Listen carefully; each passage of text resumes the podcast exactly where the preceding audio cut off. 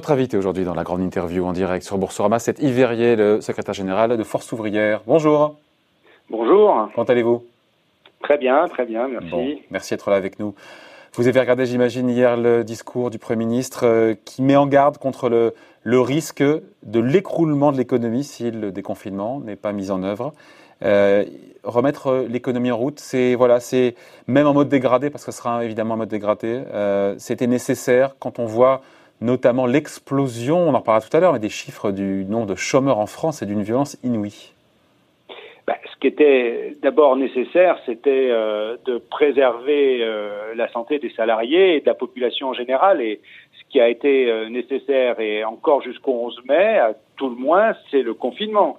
Euh, à l'évidence, c'est ainsi, euh, le Premier ministre a beaucoup insisté euh, là-dessus, à juste titre, qu'on a limité le nombre d'entrées en, en, en, maladie et a fortiori en réanimation et qu'on a pu faire face à l'insuffisante capacité du système hospitalier ouais. aujourd'hui, ce qui est malheureux d'ailleurs. Hein. on a eu de cesse pendant des mois et des mois d'alerter sur la situation tendue dans les hôpitaux. On n'a malheureusement pas été euh, écouté suffisamment tôt par le passé et voilà, on a été confronté à cette situation. Évidemment, on est dans une double tension. Euh, il y a toujours cette crainte puisque le Premier ministre dit euh, il va falloir apprendre à vivre avec le virus. Ouais. Mais apprendre à vivre avec le virus, c'est avec la peur de contracter la maladie quand même. Hein. Donc ça, ça, la, ce qui nous dit en creux, le Premier ministre, c'est que le risque zéro n'existe pas. Ça qui nous dit. Il nous dit que qu'il faut apprendre, c'est ça, à coexister avec, avec le Covid tant qu'on n'a pas de traitement, de vaccin. C'est ça qu'il nous dit. Hein oui, mais justement. Au risque le, de l'écroulement économique ben, le, le, risque zéro, euh, il y a deux façons euh, de l'éviter. Euh, c'est soit effectivement de finir par trouver le plus vite, ce sera le mieux, un traitement, Ah, un vaccin, soit de mettre en place tous les moyens qui garantissent la protection sur des salariés. Et, euh, Mais même si vous faites tout, euh, Yves Verrier, même si vous faites un maximum, le risque zéro n'existe pas, vous en convenez Mais le risque que zéro n'existe jamais en quoi que ce soit. Ce vrai, qui n'est pas acceptable, c'est qu'on risque sa santé alors que des moyens de protection pourraient être mis en œuvre. Euh, mettre à disposition les masques. Moi, j'ai compris que euh, du côté du, du gouvernement, la doctrine avait évolué. Euh, il l'a reconnu lui-même. Et aujourd'hui, j'ai entendu que les conditions de la reprise dans les entreprises, comme dans le secteur de la fonction publique, le secteur public, serait euh, la disponibilité de masques protecteurs. Donc, euh, il faut que maintenant... euh, Au moins les choses sont claires. la- Au, au moins les choses sont claires maintenant. Bah, il faut qu'on sorte de la- la- l'Arlésienne et que ces masques soient effectivement mis en place, disponibles. Qui va les fournir? Qui va les prendre en charge? Ça, c'est une question euh, Et à ça c'est flou répondre. Ça pour vous c'est flou bah, on n'a pas euh, encore les réponses. Euh, moi, je demanderai. euh, Vous le voyez demain, enfin vous le parlez ministre demain. euh, Ouais. des réponses à toutes ces questions. Euh, comme il relève, euh, et ça c'est important, de la responsabilité des pouvoirs publics d'édicter précisément quel type de masque on doit utiliser, quelles sont les modalités d'utilisation des masques pour une sûreté de la protection en fonction des situations, selon le poste de travail, selon qu'on est dans les transports. Il faut que ces règles soient édictées avec précision et sûreté, que on sache ce qu'on doit faire. Et nous, les syndicats, notre rôle, il est euh, de nous assurer que ces masques sont bel et bien euh, disponibles et euh, dans les conditions qui sont préconisées précisément pour qu'ils soient utilisés efficacement. Et donc vous lui demandez quoi demain quand vous le voyez, enfin quand vous lui parlez au Premier ministre, concrètement Les trois Bah, questions on que vous va allez lui lui poser. demander aussi euh, de préciser un peu les choses euh, en matière de, de transport, euh, parce que quand il indique, par exemple, qu'il faut neutraliser un siège sur deux, vous savez, dans le RER ou le métro, c'est pas assis qu'on est le plus près les uns des autres, c'est debout. Donc il va y avoir une grosse difficulté sur la fluidification du, du trafic. Donc préconisation de poursuivre quand on le peut le télétravail et à ce titre d'ailleurs euh, le, télétravail tel qu'il a été mis en place n'a pas été du tout préparé, négocié et on sait que les conditions sont aussi euh, compliquées. On avait de longue date demandé l'ouverture d'une négociation au niveau interprofessionnel sur le télétravail, y compris en y intégrant le droit à la déconnexion. Moi, j'ai renouvelé au, patronat cette demande ces jours derniers, et en particulier hier, à, la suite de l'intervention du, Premier ministre. Philippe Martinez, le secrétaire général de la CGT, qui demande si, qui s'interroge, savoir si tout le monde aura bien justement un masque. Comment est-ce qu'on garantit, euh, là encore une fois, c'est important concrètement, une sécurité sanitaire maximale ben, on la garantit à la fois par la mise à disposition des équipements de protection individuelle, hein, donc masques, euh, gel, euh, plexiglas euh, selon euh, les situations. On la garantit aussi par une organisation du travail. Et là, j'insiste beaucoup. Le maître mot du Premier ministre hier était entre autres la progressivité.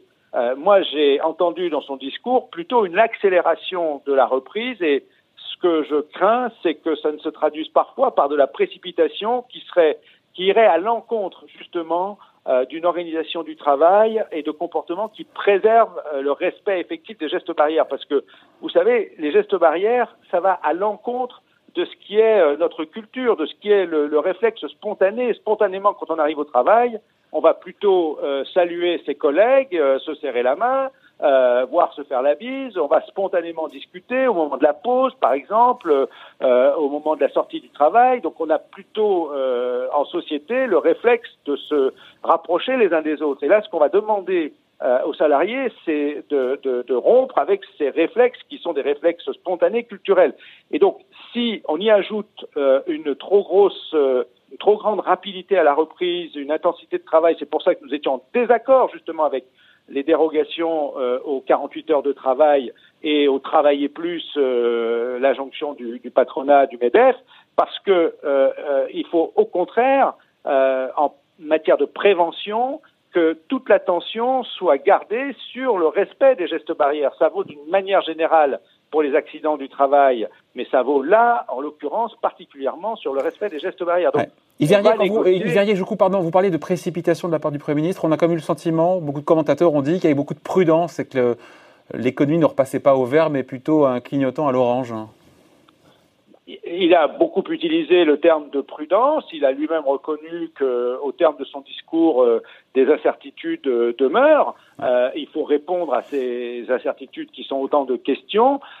mais on, voit bien qu'il y a, vous, vous, c'était la première question, hein, l'enjeu économique. Euh, on, est parfaitement. Vous savez, les salariés aujourd'hui, ils sont tiraillés entre la peur de contracter le virus, qui est parfaitement légitime, euh, compte tenu de, de, de, la violence de, de cette maladie euh, dans certains cas, trop trop nombreux d'ailleurs, et puis euh, bah, la peur euh, des fins de mois difficiles quand on est en activité partielle parce que on n'a pas son salaire intégral, la peur de son emploi demain, du devenir de son emploi, de l'activité, et donc il y a ce, ce tiraillement, mais personne n'est prêt à courir le risque de sa santé pour autant.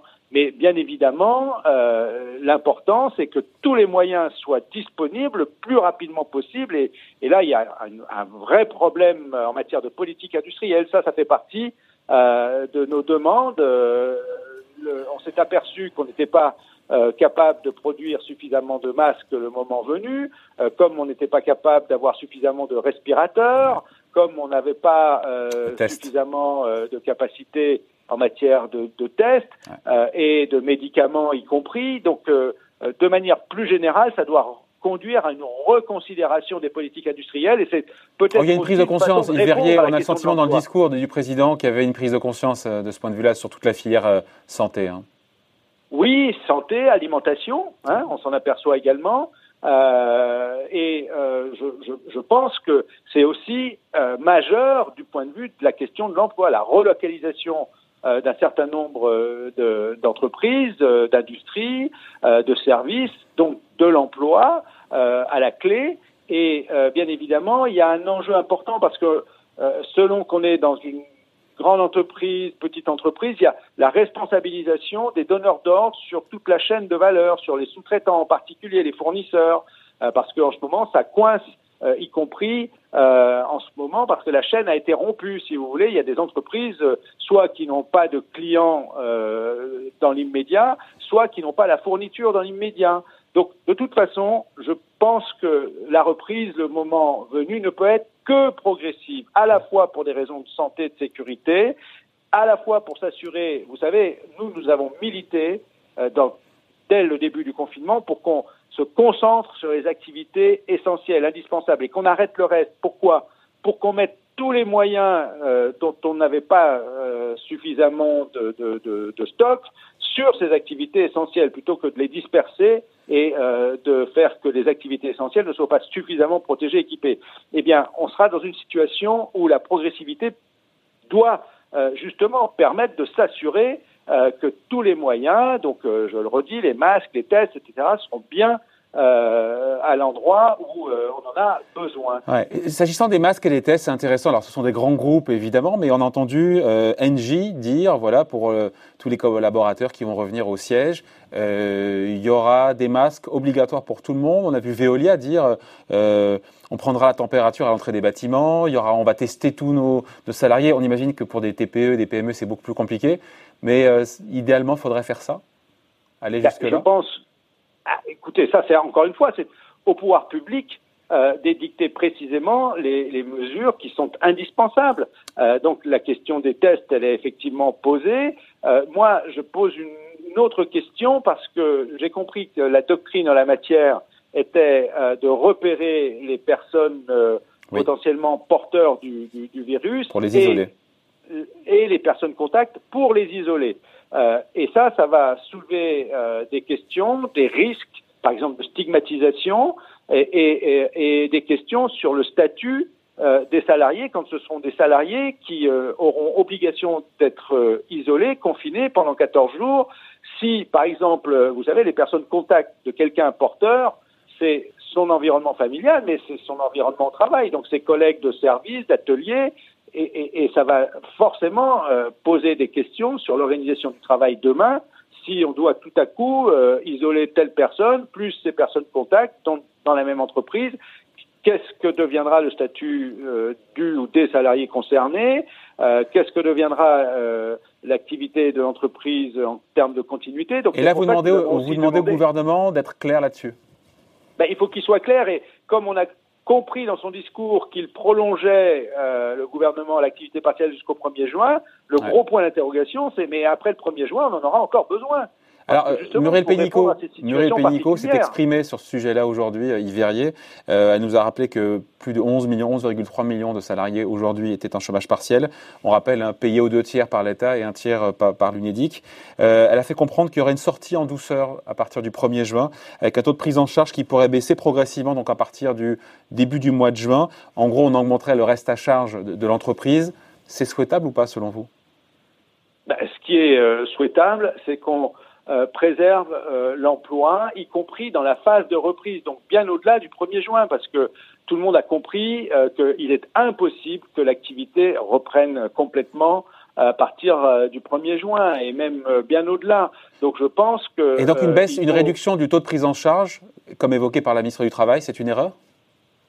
Bah, Écoutez, pour le moment, le, le, le, taux de prise en charge, il est à 100% pour les entreprises, pas pour les salariés. Les salariés, et ça, c'est une des difficultés qu'on a soulevées. Et euh, nous, on a demandé d'ailleurs que systématiquement les entreprises, alors on a pu le négocier dans certains euh, cas, dans certaines entreprises, qu'on préserve à 100% le, le, salaire des salariés en chômage partiel. Parce que demain, si on a une, une euh, activité euh, partielle pour quelques salariés seulement dans le cas d'une reprise progressive, euh, évidemment, la question qui se posera, c'est quel euh, quels sont les salariés qui sont en temps plein avec le salaire complet et quels sont les salariés qui euh, seront pénalisés parce que en activité partielle, vous n'avez pas tout votre salaire. Et donc là encore, nous demandons à ce que on regarde comment on fait dans tous les cas de figure pour préserver au mieux euh, les salaires des, des salariés concernés. Alors, est-ce que ça passe par euh, une révision du taux de, de prise en charge pour C'est ce que nous dit la ministre. Euh, c'est ce que nous dit la ministre parce que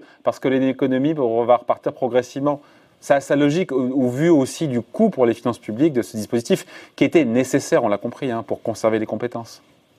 Oui, bien sûr, mais vous savez, c'est toujours pareil. Ce sont des effets de vase communicant.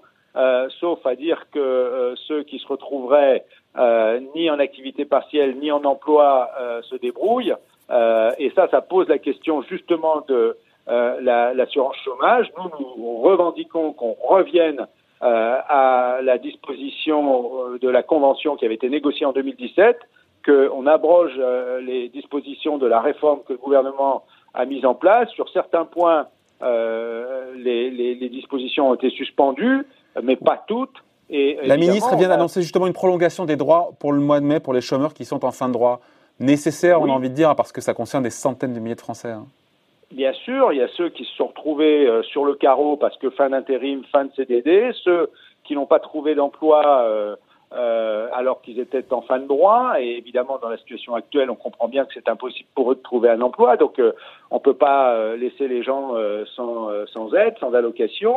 mais encore une fois, il faut qu'on revienne, qu'on redonne la main à la négociation sur l'assurance chômage, parce qu'on s'aperçoit que, bah, justement, les organisations syndicales avaient contesté la réforme du mois de juin dernier et on ne s'était pas trompé. la preuve en est, c'est qu'il a fallu euh, au dernier moment, euh, suspendre un certain nombre des dispositions que le gouvernement avait décidées. Mais malgré ces dispositions, malgré les prêts garantis par l'État, malgré le chômage partiel, malgré euh, ce plan de 110 milliards d'euros du gouvernement, ça n'a pas empêché l'explosion. Et là, je fais appel l'historique qu'on a sur le sujet en nombre de chômeurs qui ont pointé à Pôle emploi. Vous avez vu les chiffres, mais c'est du jamais vu. Un quart de million de chômeurs de plus sur le mois de mars, sachant que le confinement, c'est deux semaines sur le mois de mars.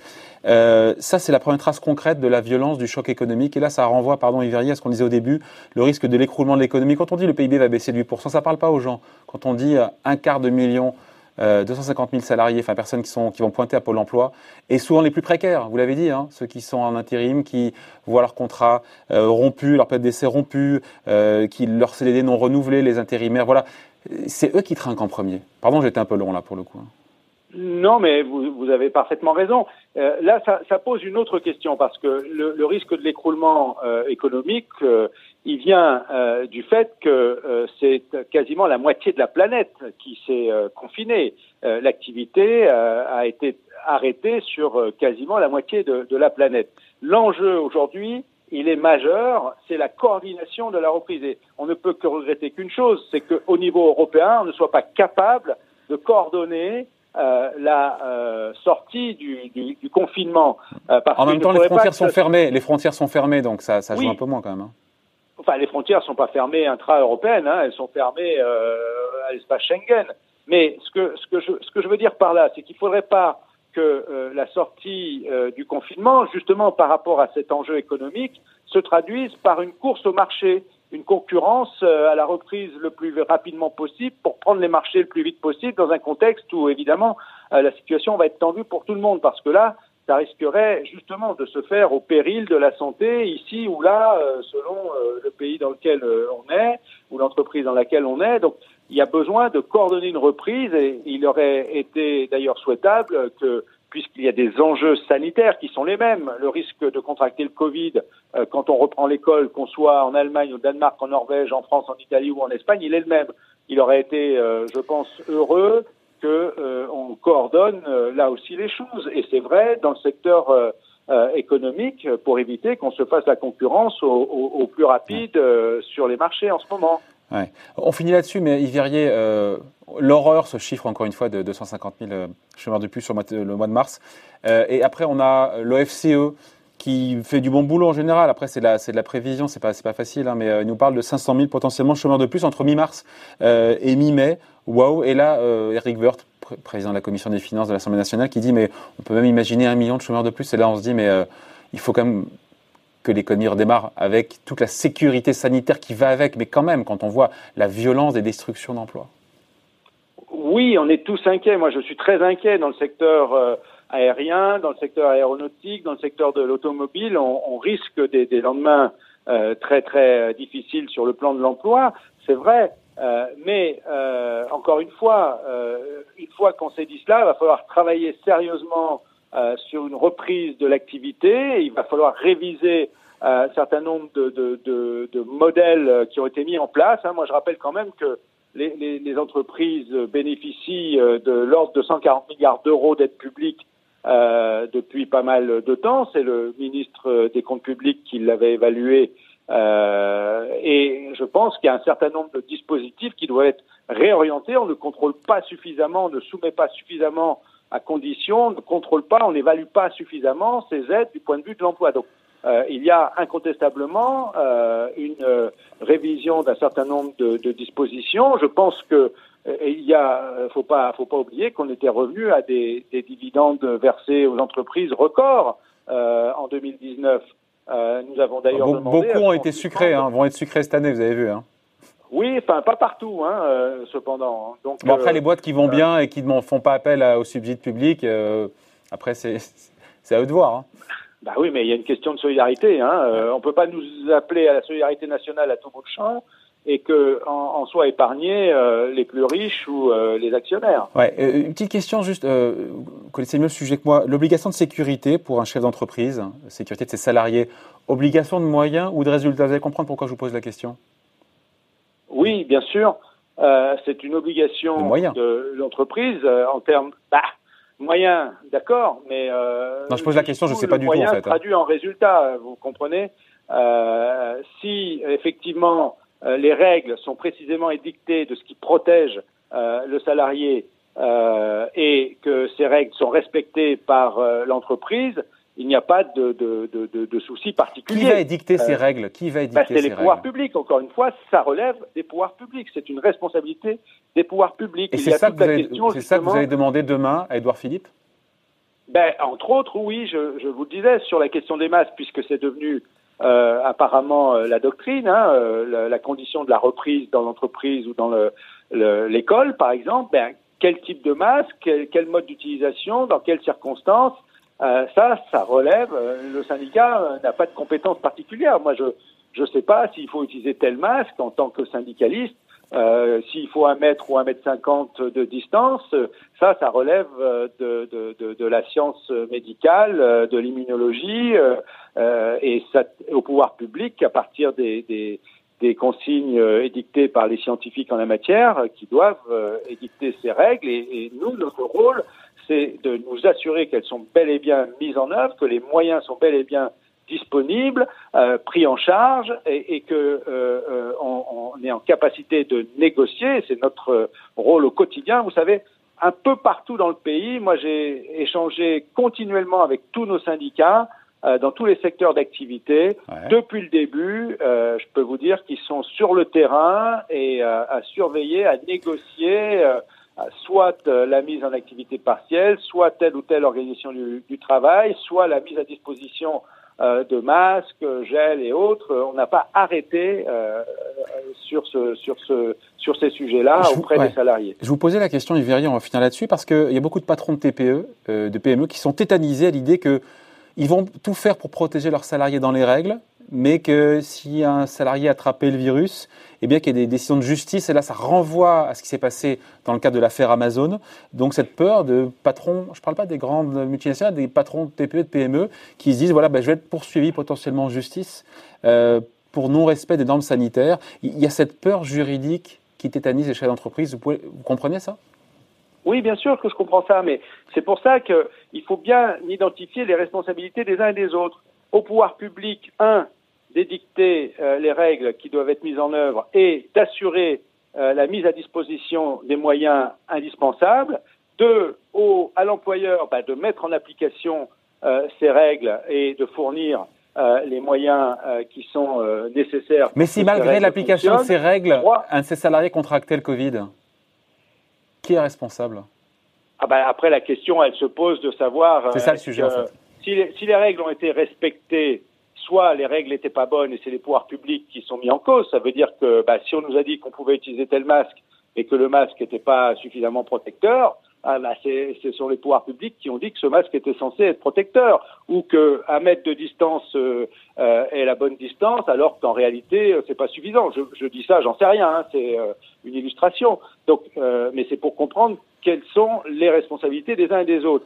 Si euh, l'employeur, lui, a respecté des règles, celles qu'on lui a édictées, euh, mais que c'est ces règles-là qui sont en défaut, ça n'est pas l'employeur euh, ou l'entreprise qui est en responsabilité, puisqu'il les aura respectées, comme le syndicat qui aura, dans le cadre de, du Conseil social économique ou de la Commission santé sécurité ou du CHSCT aura vérifié et négocié pour que l'organisation du travail respecte et conduise à respecter telle ou telle règle, bah, il aura assumé ses responsabilités dans le cadre des règles qui ont été édictées et des moyens. On le voit, il y a beaucoup de questions. Il y a beaucoup de questions que vous aurez demain à poser au Premier ministre. On le voit bien. Absolument, absolument. Bon, affaire à suivre. Merci d'avoir été avec nous, en tout cas, Yves Verrier, secrétaire général de Force Ouvrière, invité à la grande interview en direct sur Boursorama. Merci, Yves Verrier. Merci à vous. Merci. Bonne journée.